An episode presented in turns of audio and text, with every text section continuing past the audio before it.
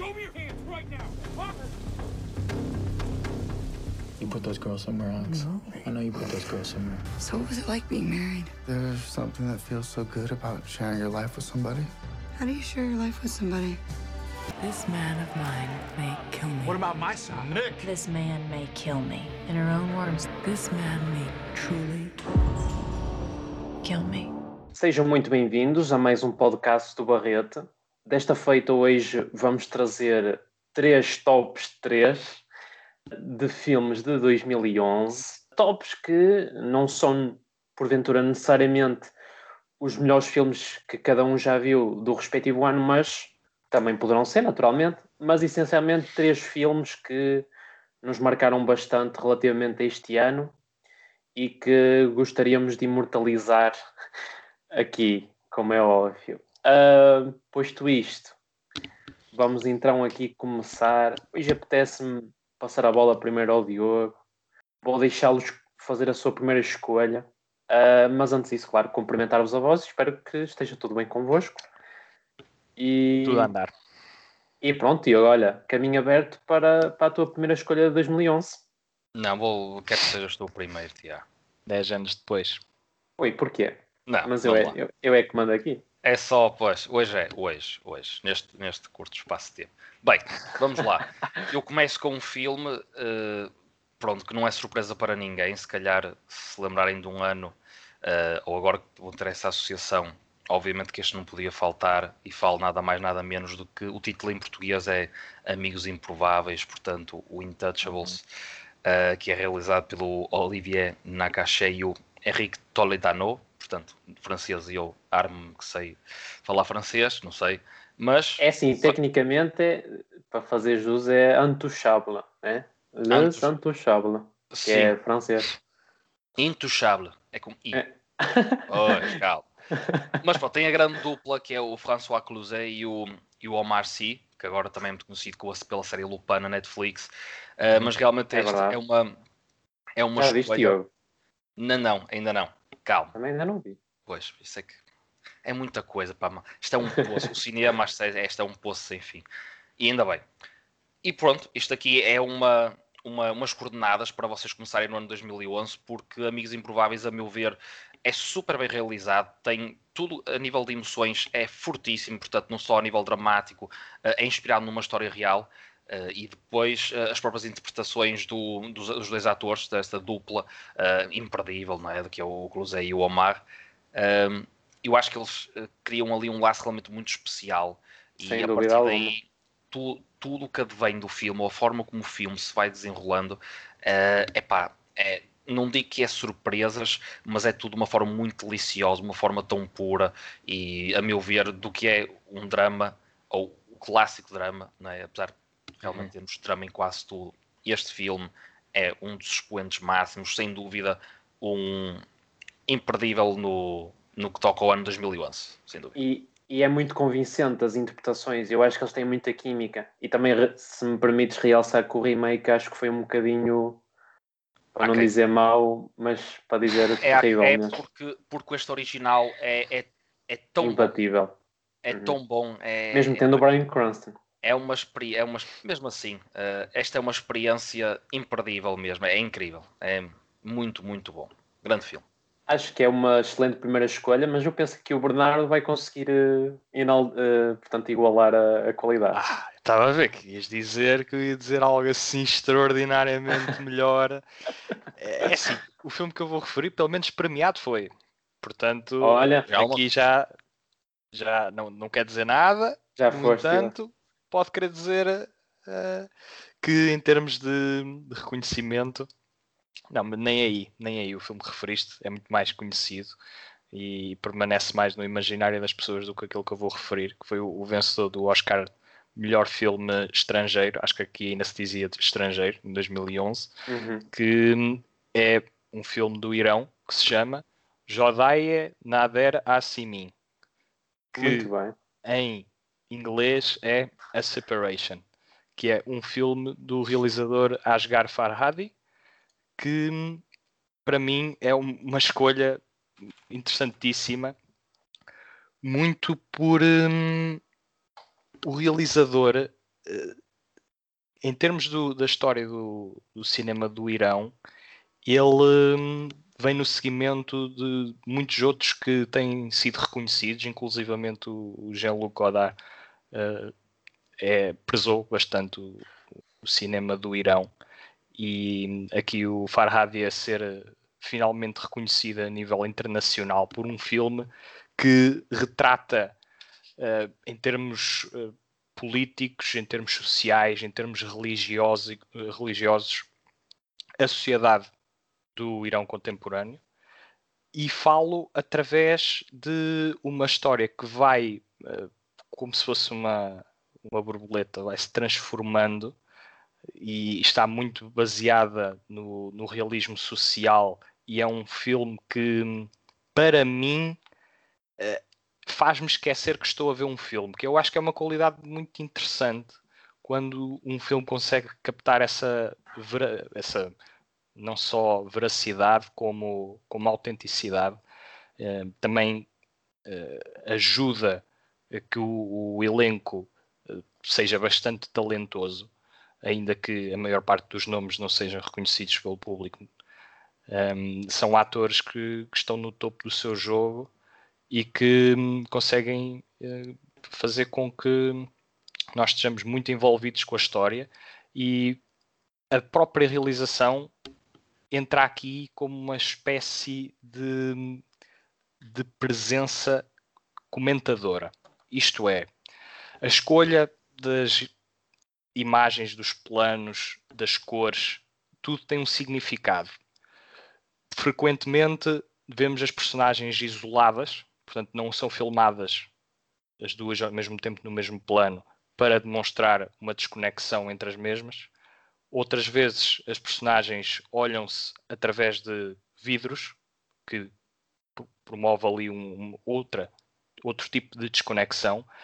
É também interessante o facto de certos momentos fundamentais para percebermos a narrativa não serem mostrados, e isso faz com que uma narrativa que tem como base a dúvida, o quem é que fez o quê e como é que as coisas aconteceram, é interessantíssimo o realizador não nos dar essas respostas porque coloca-nos na posição das personagens que também estão a tentar perceber o que se passou.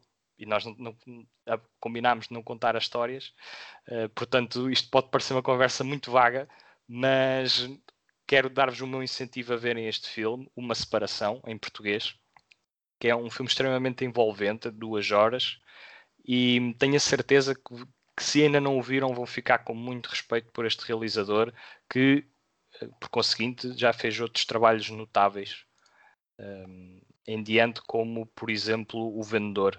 Também é, é, é o segundo um, ehm, filme mais uh, conhecido dele, que inclusivamente ganhou também o Oscar em 2017 de, de melhor filme. Portanto, estrangeiro neste caso. Portanto, é, fica aqui a minha recomendação. Desse ponto de vista, também é um bocadinho metafórico e, e, porque nós, pela tua descrição, Bernardo, penso que ao vermos o filme não nos iríamos separar dele, mas aproximar-nos dele. Portanto, sem dúvida. A... É difícil comentar sem entrar na história. Até porque ela começa com, de facto, uma separação de um casal e é interessante porque a câmara quase que ironicamente mostra-nos as duas personagens juntas, mas a discutir, uhum. e nós somos o, o, juiz, portanto, nós estamos a vê-las de frente a discutir e nós estamos quase que a avaliá-las. E ele aí, sim, quase que ironicamente mostra-as no mesmo plano, mas depois, muito frequentemente ao longo do filme, a montagem uh, faz com que eles permaneçam separados. E o final, eles também estão juntos na mesma uh, imagem, mas continuamente separados de uma outra forma. Mas pronto, é ver, é ver mesmo. É ver para querer, não é? Pronto, e penso que aqui foi conseguido igualar a profundidade da, da, escolha do Diogo. Eu vou tentar também ir mais ou menos de encontro, aqui numa escolha um bocadinho mais uh, leve, uh, mas ainda assim digna de ser enaltecida, que é o Source Code. Uh, penso que é um filme interessante por si só por ter o Jake Gyllenhaal como protagonista, penso que podia não dizer mais nada que por si só uh, já estava justificado. Antes de falar um bocadinho sobre o filme, penso que o Jake Gyllenhaal é um ator extremamente versátil e que escolhe a dedo as suas as produções em que participa, coisa que não, não é uh, que acho que vai um bocadinho a par com a qualidade dos atores, ainda que tenhamos muito muitas situações onde excelentes atores uh, vão por caminhos que não são os mais adequados, mas isso é outra história. Relativamente ao filme, temos aqui uma história de ficção científica, de, portanto, de ação, de thriller, em que pronto, o nosso protagonista está numa corrida contra o tempo e o que eu acho mais engraçado neste filme, uh, ou interessante, é mesmo o facto de a ação do filme e o seu lado de thriller e de suspense e de ficção científica uh, não é mascarar, mas ter por dentro um sumo intelectual e humano muito profundo, que é valorizarmos, uh, refletirmos sobre o valor que a nossa vida tem, que valor é que ela teria se porventura fosse eterna e não acabasse e que valor é que dávamos aos nossos momentos e é aquilo que fazemos e até que ponto não perderíamos a nossa própria identidade por isso mesmo, porque se uh, pudéssemos reviver uh, momentos, uh, de certa forma, não importaria o que tu fizesses, mas sim só o resultado final.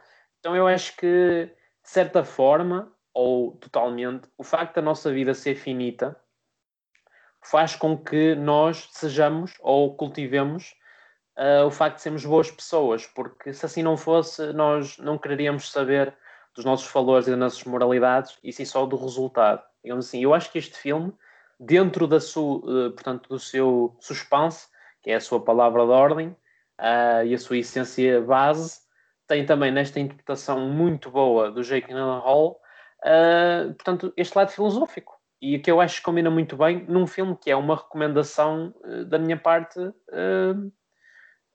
para quem gosta de histórias que consigam abordar esta questão da ficção científica com, a, com portanto, um enredo interessante e que nos mantém presos ao ecrã. É um filme interessante. Eu, na altura, quando o vi, gostei, mas achei o final desnecessário. Uhum. Ou seja, achei uhum. o final demasiado esclarecedor e eu gostava okay. que, uhum. que, fosse um bocadinho mais ambíguo na forma Sim. como termina, Sim. Porque acho que lhe acrescentava se calhar um toque mais poético e não ali a tentar quase que a puxar para uma sequela que talvez, quiçá, ninguém sabe. Uh, pronto, mas é uma opinião eu acho que é uma crítica válida. Eu vou ser sincero, eu, eu já vi este filme há algum tempo e não estou recordado exatamente como é que o filme acaba, mas eu acho que vou, vou confiar na, na tua análise e, e acho que, Sim, que é válido. Lembro-me de ter pensado nisso. Às vezes, lá está, foi aquela, aquela questão que, que eu falei no, num destes podcasts, que é às vezes é o que é que o filme te fez sentir que fica. Foi no que causou. Quiet Place 1. Não sei. Sim, uh, às vezes interessa mais o que é que ficou da experiência do que eu, eu entrarmos em detalhes de narrativos. Claro que para uma análise mais aprofundada uh, convém, mas crítica, por exemplo. Para uma crítica convém. Eu escrevi a minha na altura, mas não o, o que mas fica. Acho que cheguei a escrever sobre tem, esse filme. Tem que ler, Tenho 90% de certeza que cheguei. Porque eu lembro-me da capa e tudo, assim, digitalizada com. Tenho que ler e vocês. Fica o convite também para ler a crítica do Bernardo. Ok. Vamos lá. Uh, mas vamos avançar. Sim, Diogo, segunda escolha para filmes de 2011. Muito bem. Sem aldrabices. A minha segunda escolha já não é uma aldrabice, mas pronto, é mais ou menos. Não é. é. A única questão aqui, eu já vi este filme há bastante tempo. Uh, já está na altura de o rever, portanto, mesmo outros trabalhos de realizador. Estou a falar do Shame, do Steve McQueen. Ah, do... Portanto, em título português, a vergonha. E... Do Michael, não é? Exatamente. Com o, ator, o, o, ator principal é o Michael Fassbender, precisamente, e é, digamos, um viciado em sexo. Uh, pronto, e depois todo, tem várias implicações e eu penso que o filme acaba por ser realmente um, um magnum opus também do, deste ano de 2011, porque ouvi a palavra há bocado poesia e eu penso que o Steve McQueen consegue, uh, ao longo da sua realização, acompanhado por uma atuação fabulosa de Michael Fassbender com uma grande entrega, uh, consegue impor poesia nas, nas, imagens, e não só nas imagens, mas também na própria sexualidade. Portanto, mostrar também um lado um bocado uh, negativo uh, que possa haver no, no, que é o, o, ato sexual ou todo, todo o processo da conquista e como isso tudo se processa entre o homem e a mulher, portanto aqui é mais diretamente entre o homem e a mulher, uh, nem, nem me lembro se há alguma cena de homossexualidade aqui, mas pronto. E Pode com, funcionar no geral. E com, e com um motivo narrativo desses, nem sempre seria fácil ser, ser poético, digamos assim.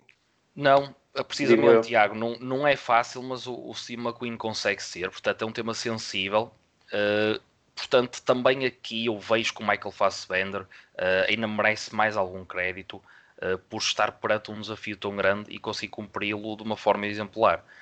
Portanto, acho que o filme tem todos os ingredientes que são necessários para abordar este tipo de temas e leva o espectador a uma viagem muito íntima e nem sempre é fácil a sétima arte conseguir pôr-nos à vontade uh, no sentido de tu conseguires entrar dentro do tal personagem com essa intimidade ou a falar e a expor uh, coisas relacionadas com, com a sexualidade, porque muitas vezes são coisas muito peculiares e que até E mesmo nós. desconfortáveis, Exato, até consoante a abordagem certo- que tenhas.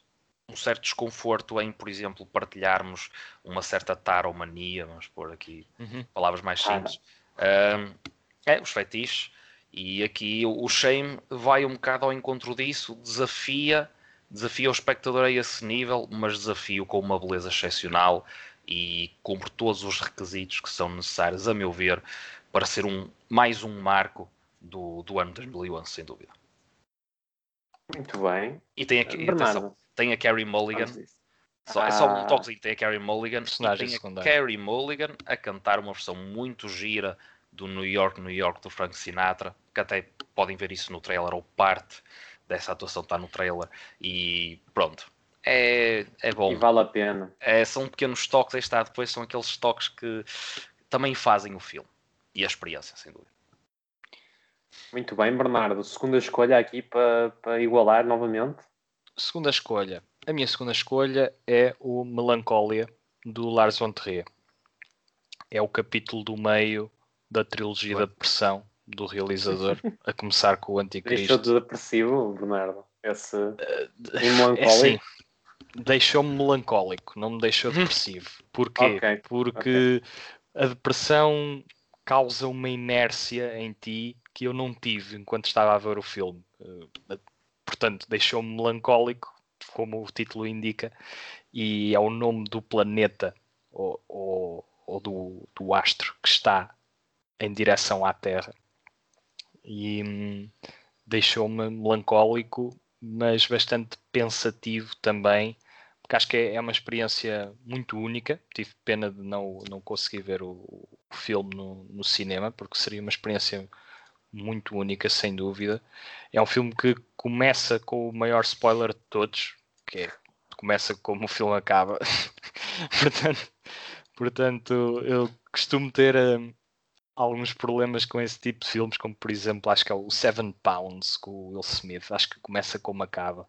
E, e eu costumo ter alguns problemas. Aqui o ponto não é tanto o que vai acontecer, é mais como é que acontece e principalmente como é que as personagens reagem ao que está prestes a acontecer. Isso é o mais interessante em todo o filme, porque o filme está dividido em duas partes e a primeira parte abordamos hum, passa-se no, no decorrer de pouco tempo, mas a primeira parte é dedicada eh, fundamentalmente à, à Justine, que é a, a personagem interpretada pela Kirsten Dunst, hum, e ela é protagonista.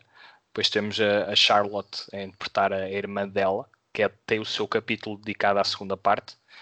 E nós no primeiro capítulo vemos o- a, celebração, o copo d'água do casamento da, da Justine. Só que ela é uma personagem que sofre de uma profunda depressão.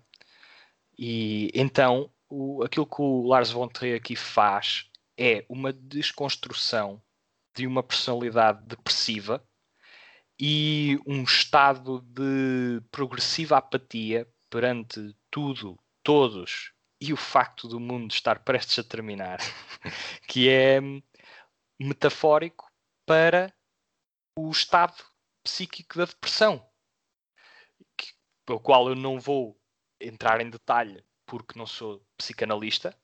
Uh, por exemplo, o Lars von Trier sofreu uh, de depressão e um, é muito bom a comentar sobre ela. Ele entende precisamente como é que, por exemplo, o tempo funciona, tem certos lapsos mentais e ele um, consegue mimicar isso através da forma como interpretamos o tempo no filme ou no seu decorrer. Mas é fundamentalmente interessante vermos como é que personalidades diferentes reagem a esta uh, catástrofe e esta catástrofe iminente e hum, a forma como o filme está uh, gravado as cenas muito intimistas e muito próximas das personagens, nós conseguimos perceber as suas motivações e o seu desespero para com a, a Justine, que, que, apesar de ser a noiva, é, é cada vez mais uma presença, uh, uma persona não grata, digamos assim, porque não consegue, uh, por exemplo, o casamento, o, o namorado ou, ou um, marido da irmã da Justine pagou-lhe o casamento, é um casamento milionário e ela não consegue uh, estar à, à, altura da decisão de casar e de estar feliz pelo acontecimento. Portanto, é um mergulho num estado depressivo que, um, a certo ponto, até dá a impressão que é a própria depressão dela que está a seduzir o fim do mundo. E isto faz com que nós tenhamos outro aspecto, uma análise de outro aspecto da depressão, que é a questão de sentirmos que para nós já nada faz sentido ou, ou não conseguimos uh, importar-nos. Uh, tentamos, conseguimos fazer aquele sorriso falso, aquela, aquele, aquela presença uh, um pouco anémica, mas não conseguimos mu ir muito para além disso e temos um cinismo puro e duro perante qualquer coisa e a morte aqui é quase que encarada como um alívio, como um personagem com este estado mental. E em contraste temos a irmã dela, eh, interpretada pela Charlotte, cujo nome é Claire, que tem um filho e, e logo aí a relação adensa-se, a relação com a morte adensa-se, mas também é uma pessoa que, estando num estado psíquico normal, reage completamente à notícia de que provavelmente o mundo vai uh, terminar. E pronto, própria, a, o próprio mundo, o próprio mundo que, que, se dirige contra a Terra, que vai colidir com a Terra, é azul, a cor um, uh, por uh, inerência, a cor da melancolia, do, do aquela expressão feeling blue, uh, do qual os blues também são muito íntimos. Mas pronto, é uma jornada bastante interessante, apesar de termos de estar no espírito certo para o ver. E claro, não é perfeito. Não é perfeito, por exemplo, acho que a última imagem era desnecessária a última imagem, que não vou elaborar. Mas é, sim, era desnecessário para mim. Acho que aqui novamente alguma ambiguidade. E por acaso é uma repetição que não pensei enquanto estava. Não pensei, não podia ter pensado porque eu não sabia o que é que tu ias recomendar o, o Source Code. Uma coincidência. Mas em ambos esses filmes eu preferia, eu dispensava, no caso do Source Code, descobrir o, o que se passa e no caso do Melancólia preferia que ficasse Achas um que é daquele tipo de filme que é, que é muito bom até acabar? Ou é excelente até acabar? Não. Até não. o minuto. Não. Acho que, por exemplo, acaba. a primeira parte é mais interessante que a segunda mas o filme não funciona sem a segunda parte. Uhum. Portanto, a segunda parte é fundamental para. A primeira é excelente, a segunda é ligeiramente mais desequilibrada e mais. hum, não quero dizer aleatória, mas um bocadinho. Tem, o ritmo abranda, a meu ver, excessivamente. Mas lá está, isto também é propositado porque o que o Lars von Trier está aqui também a fazer é uh, a brincar com os espaços temporais e com, com, a forma como a cabeça das personagens funciona, que eu acho que Claro. isso é honrável. Uh, mas pronto, fico por aqui. É um filme que aconselho. Sim, tendo em conta aqui a profundidade e alongámos aqui um bocadinho no Bernardo, mas e bem, porque falaste muito bem. ah, falta sem mais um. dúvida. Depois de ti, só falta mais um. Estamos É bem. verdade, é verdade. Não, não, estamos bem, estamos bem. E pronto, pa- acho que por aquilo que o Bernardo falou, parece-me uma escolha muito pertinente. Ah, relativamente à minha segunda escolha, é o filme Hugo, ah, que, que eu penso que tem aqui, ah, em primeiro lugar, é realizado pelo Sr. Scorsese. Em segundo lugar, temos aqui uma personagem de 12 anos, uh, portanto, que é interpretado pelo Asa Butterfield, uh, para quem o conhece de, da série da Netflix, uh, que alguém me ajuda aqui com o Não é o título disso. Education? É isso, exatamente, que eu não me estava aqui a lembrar. Uh, assim, de repente, aqui, naturalmente mais jovem, mas faz aqui um papel muito interessante, muito intimista e, portanto, nós, que metáforas é que nós temos neste filme do Hugo? Acima de tudo temos uh, a metáfora do, do simbolismo e de como é que os símbolos são importantes na nossa vida e, por vezes, um, como a nossa vida está ligada e, e sem nós nos apercebermos e, e em como é importante nós uh, tanto guardarmos e garantirmos que temos ao nosso lado as pessoas que nos são verdadeiramente importantes. Eu penso que também uma, uma das mensagens deste, deste, deste filme é de não desistirmos perante a adversidade, e eu penso que aqui temos uh, uma história que pode ser considerada de, portanto, uh, de, de, é, de fantasia, naturalmente, de drama, mas acima de tudo parece-me uma história muito, uh, portanto, emocion emocional e que tem certos momentos onde leva o espectador a, a, um, a um auge de sentimentalismo que eu acho que culmina muito bem aqui. Penso que o Scorsese tem aqui um, um trabalho de realização que não é claramente uh, aquele a que ele está habituado, no entanto, uh, muito bem, uma realização muito interessante e muito cuidada para com a, a, essência do filme, a essência cinematográfica. E para fechar, penso que é um filme que, que aqui, pronto, uh, pronto, aqui na descrição do IMDb diz Family. Sim, eu acho que é um filme para ver com a família, porque é, é mesmo, a meu ver, um filme para, para nos relembrar o quão importantes são uh, as conexões que nós fazemos uh, para para continuarmos a nossa jornada pela vida fora e pronto, e nesse sentido acho que é, se for para aqui para, para fechar com uma palavra é, ou duas, sentimentalmente é, pertinente, a meu ver.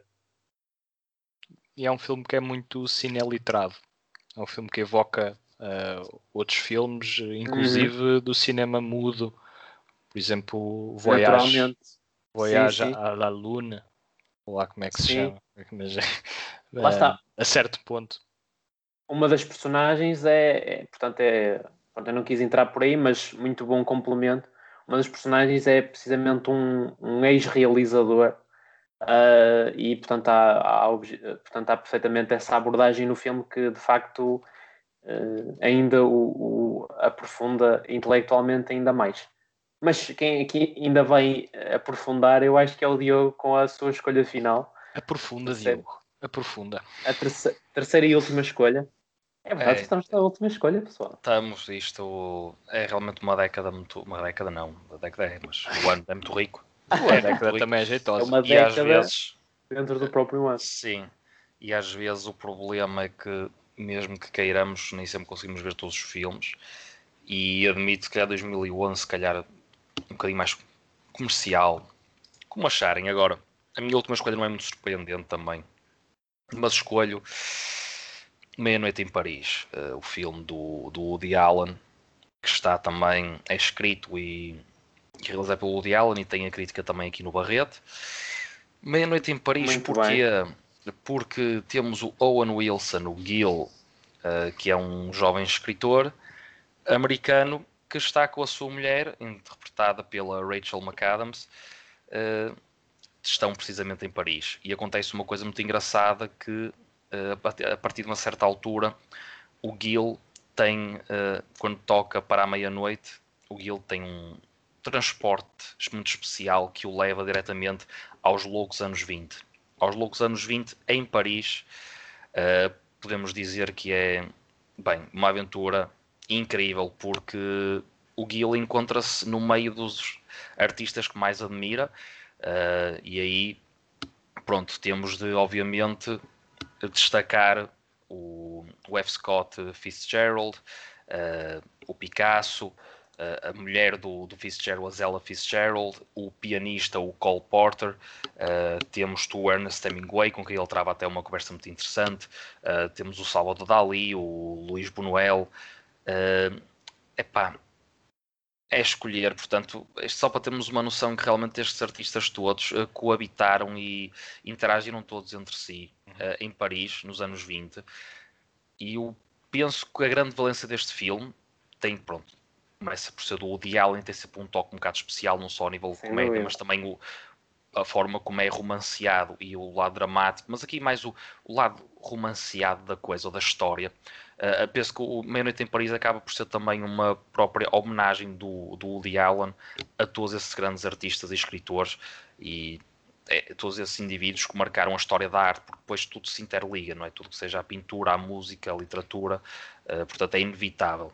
O cinema ainda não estava, não tinha explodido, uh, como veio a acontecer umas décadas depois, mas pronto, estas áreas são realmente aqui uh, glorificadas, digamos assim. E portanto, penso que o filme não é, não é uma coisa do outro mundo. Uh, é um filme bastante simples, mas é um filme que realmente vale muito por essa simplicidade. Uh, e por ter também este lado de homenagear os grandes artistas, que me dizem muito a mim também. Gostei mesmo muito da experiência, gostei mesmo muito. e aí está, é uma caracterização muito muito boa, a meu ver. Uh, a certa altura o filme também depois caminha um bocadinho um, por um curto espaço de tempo à La Belle Époque, portanto, estamos a falar já no final do século XIX, uh, mas aí está, é, é, um, é um tributo à história e ao passado, e nós sem a história e sem o passado também não seríamos o que somos hoje.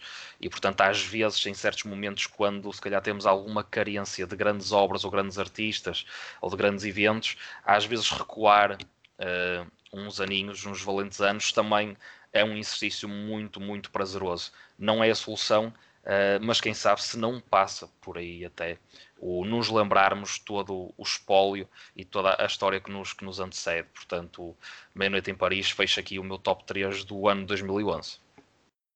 Uma escolha uh, muito forte e eu é vou aqui partilhar com os espectadores que e convosco que era a minha terceira escolha. Portanto, Opa, eu, eu, eu, eu aqui no interlúdio foi Tinhas aqui... que eu, eu tenho mais dois de reserva. Eu tinha mais dois Não, de... não, não faz mal, isto é Não. giro. Isto é giro, Diogo. Eu Magia aqui, do direto. como, quem não, como quem não quer a coisa, fui aqui puxar da minha, da minha terceira escolha alternativa. Mas eh, sem dúvida, como era a minha terceira escolha, portanto há, há sem dúvida É um bom, cheque é da bom. minha parte. Ah, portanto, estamos muito fortes aqui na terceira, mas eu, o Bernardo aqui penso que vai elevar a fasquinha ainda mais. Vamos lá. Cheira-me que ele guardou o melhor para o fim, Não, guarda. não? Ups. Olha, fui abaixo. Calma, Bernardo. Voltei. Estás aí. Voltar, abaixo já estás de volta. O que, é que eu, o que é que eu guardei? Guardei o que eu me lembro menos para o fim. Mas era É? um filme que, como eu, como eu gosto muito e, e, e acho que a realizadora deve ser mais vista, eu quis trazê-lo à baila.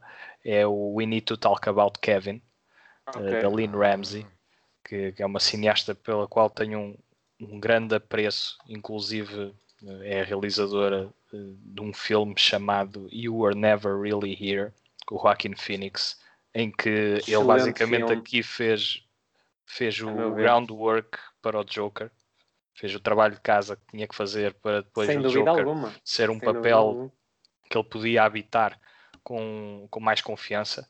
Tive a Portanto, sorte de o ver no cinema e gostei muito, por acaso. Eu.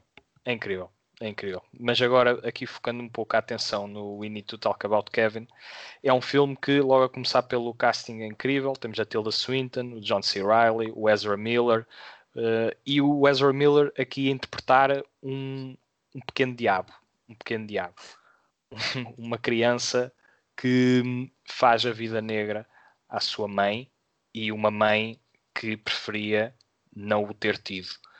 Um, portanto, é- é uma combinação angustiante que formula um filme que é altamente arrebatador. Lembro-me, tenho memórias vivas da cor vermelha e a passar pela tela várias vezes, uh, não só a evocar o tema do, do sangue como consequência no filme, mas também como o elo de ligação entre duas pessoas que não se toleram e há uma tentativa por parte da mãe de, de conseguir eh, criar o filho, mas o filho é um desafio constante e pa- para mal eh, da sua vida.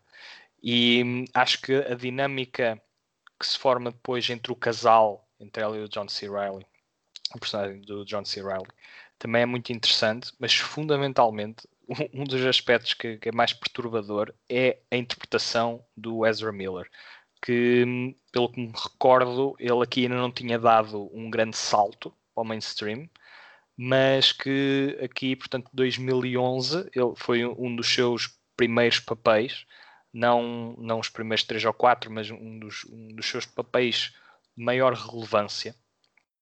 E eu lembro-me do olhar penetrante, o olhar maldoso dele, a olhar para a mãe numa cena em específico em que ele se dá a masturbar, se não me engano, e que quando a mãe abre a porta e ele está a masturbar-se e continua a masturbar-se, a olhar para ela, e, que exatamente como um como bom psicopata que é. Portanto, vamos cá ser eh, eh, sinceros. Depois já há discussão eh, que é polarizante, que retrata esta questão. Estou-me a repetir. que O facto de ele ser uma bad seed, ou seja, uma, alguém que nasceu com esta condição, ser mau, portanto, como, há- como indicam algum, como é indicado de alguns e dito de alguns psicopatas, ou se o facto de, de ele ter sido educado de uma determinada forma o leva a ter estes comportamentos. Tendo em conta que ele é mau, ele é maldoso, ele é vil desde criança, desde pequeno, aqui eu acho que há pouca subtileza. Eu acho que é aceite, eu consigo aceitar que simplesmente foi uma pessoa que nasceu má. E depois isto ainda é muito discutido na, na ciência, mas hum, quando alguém é, é vil desde uma tenra idade, é passível de se assumir que, por muito boa educação que tu tentes dar, que é difícil de contornar essa tendência ao ao crescer. E eu acho que é um filme que funciona bastante bem como hum, anticonce- anti, hum, anticonceptivo. Acho que se estiver alguém esteja interessado em ter um filho, vê este filme e rapidamente deixa de ter essa vontade. Portanto, relógios biológicos e assim, acho que se não houver condições financeiras ou, ou de relação, mas um deles quer ter um filho, vocês vejam ou aconselhem este filme porque a pessoa rapidamente perde o interesse em, em fazer crescer um rebento. É verdade. Muito bem. Portanto, por si só já, já é bastante hum, elucidativo, digamos é, assim. é um filme que é assim para Portugal é mau, porque nós estamos com uma pirâmide demográfica invertida e portanto precisamos é de é de bebés, mas pronto, também há pessoas que não deviam de ser pais, não é? E então este filme é indicadíssimo para as demover caso tenham muita vontade de o ser. Portanto, fica aqui a, di- a dica. Lynn Não Ramsey, consigo deixar, deixar, deixar a piada. Talk About Kevin. É um grande filme. Ou pelo menos um Eh, filme cuja memória eu tenho bastante apreço. Ora, aí está. Mas eu penso que estão interligadas, Bernardo, porque o teu gosto penso que está bastante apurado. Por acaso aqui, Como... olha para estes três filmes que escolhi e pensei, pá, eu só escolhi aqui coisas pesadas. Foi um bocadinho aleatório, mas estes três filmes não são muito convidativos. Eh, Tem que estar com alguma predisposição. Mas Intelectualmente serão, de certeza. Agora, em Sim, termos sim. de. ah, é matéria, é matéria. Também é, Matéria. é para aquilo que eu mais gravito, não é? Coisas mais tendencialmente mais pesadas. que nos acompanham no tempo, de certa forma, não é? Não ser uma experiência vazia de todo. Sim, e leve ou, ou com menos eh, impacto. Exato. Uh, por falar em impacto, penso fechar, que... não é? Exato, aqui para fechar, uh, tendo em conta as restrições que tive por aqui o Diogo uh, usar a minha terceira escolha, digamos assim, uh, mas eu vou para um filme que eu acho que é igualmente uh, in- de enaltecer, que é The Help.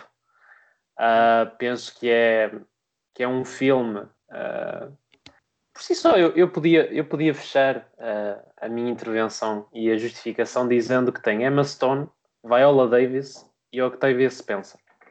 Podia, Uhum. podia fechar por aqui, penso eu. Pronto, Uh, esta última até levou o Oscar de melhor atriz secundária, se não estou em erro.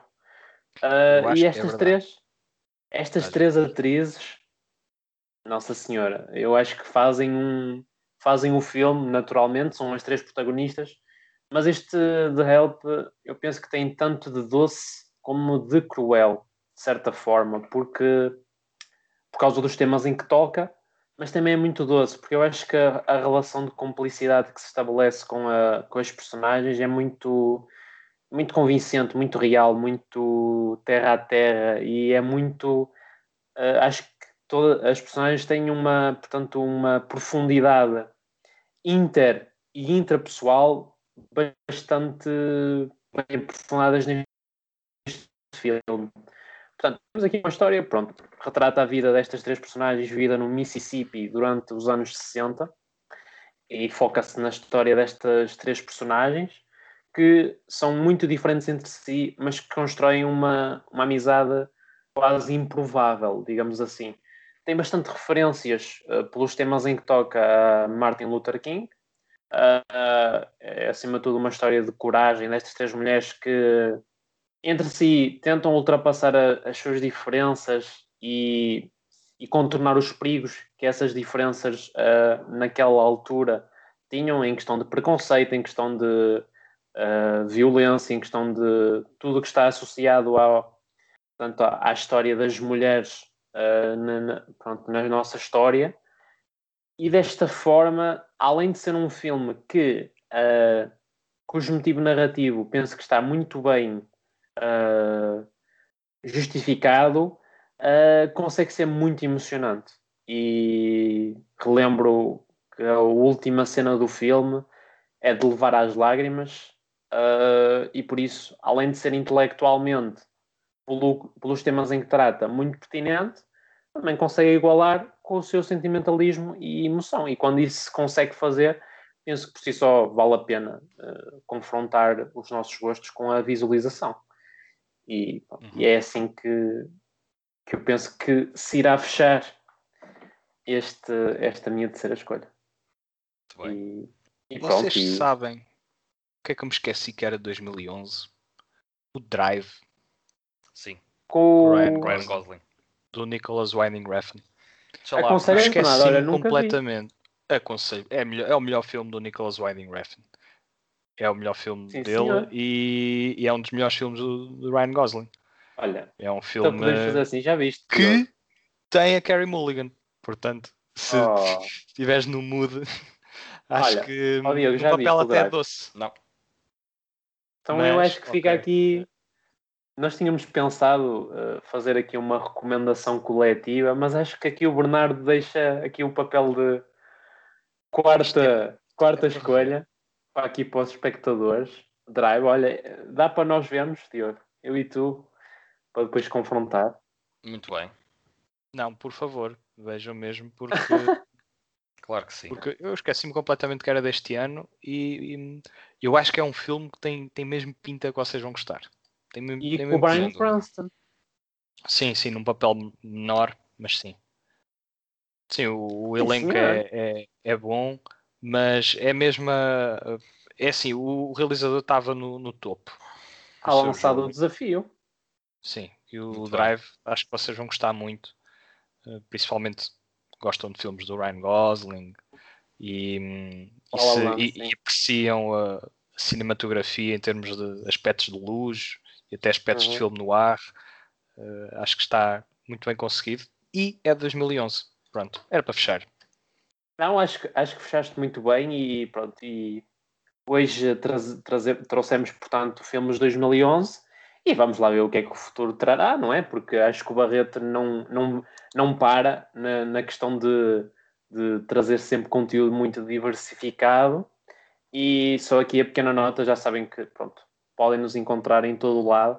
Deixem os vossos comentários, os vossos gostos, as As vossas, vossas escolhas. Exato, as vossas escolhas de 2011 e pronto, Sim. nós estamos aqui para vos ouvir também e pronto, e desta forma fechamos aqui mais um podcast muito rico em nove escolhas, neste caso 10 escolhas, aqui com a quarta do...